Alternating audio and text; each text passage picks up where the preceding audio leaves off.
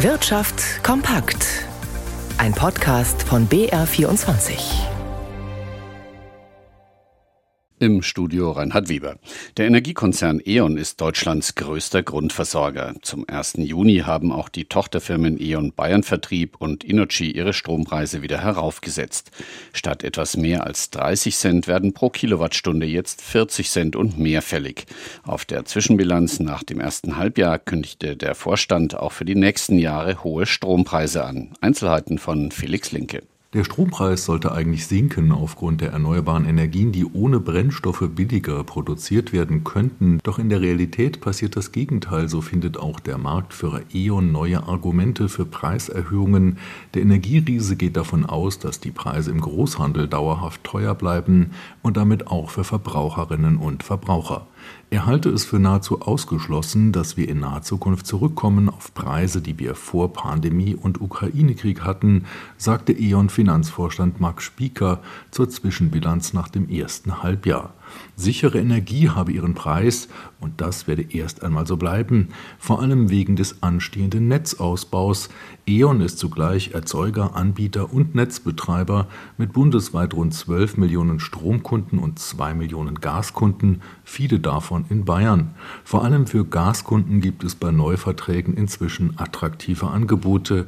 Bei fast allen alternativen Anbietern seien die Preise so günstig, dass die Gaspreisbremse nicht mehr greife, heißt es etwa beim Vergleichsportal Check24. Auch beim Strom fordert das Bundeskartellamt zum Wechsel des Anbieters auf, sollten die Preise zu hoch sein, nur so könne der Markt funktionieren. Das Bildungssystem ist durchlässiger geworden. Schon lange gibt es nicht mehr nur einen Weg zu einem Uni-Abschluss. Das sogenannte duale Studium nutzen laut einer Studie des IAB, des Forschungsinstitutes der Bundesagentur für Arbeit, viele Jugendliche, deren Eltern keine Akademiker sind. Birgit Habrat schaut es sich Studium und Studie an.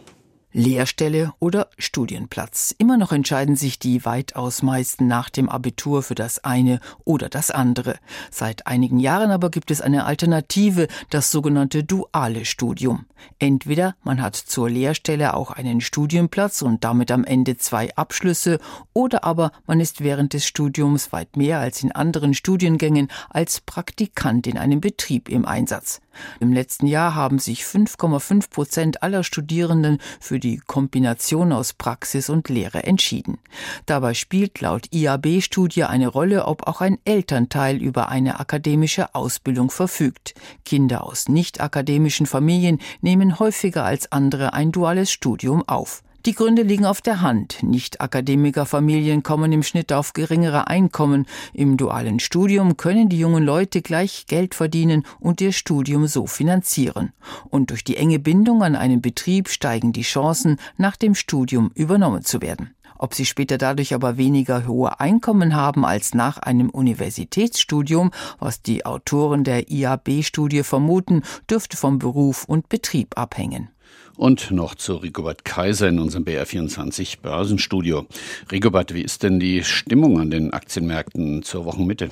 Ja, mittlerweile wieder ganz gut. Zuletzt gab es ja dann auch international für die Märkte einen deutlichen Rücksetzer, nachdem sie wochenlang wieder gut gelaufen waren. Also das ist so eine etwas unausgegorene Situation jetzt hier den Sommer über, aber der DAX bleibt immerhin knapp bei 16.000 Punkten und angesichts der vielen Schwierigkeiten, die es auch in der Bundesrepublik gibt mit Heizungsgesetz und all diesen Themen, ist es durchaus ein respektables Zwischenergebnis, auch angesichts der hohen Zinsen durch die Europäische Zentralbank. Das hätte auch alles ganz anders ausgehen können und könnte auch ganz anders ausschauen. Insofern nutzen aktuell die Anleger Werte zu kaufen, die zuletzt etwas gelitten haben, beispielsweise durch die Zinserhöhungen der Immobilienriese Vonovia erholt sich um knapp 4 Prozent auf 20,70 Euro. Im historischen Vergleich ist das allerdings wegen der Zinswende nach wie vor ein recht schwacher Wert.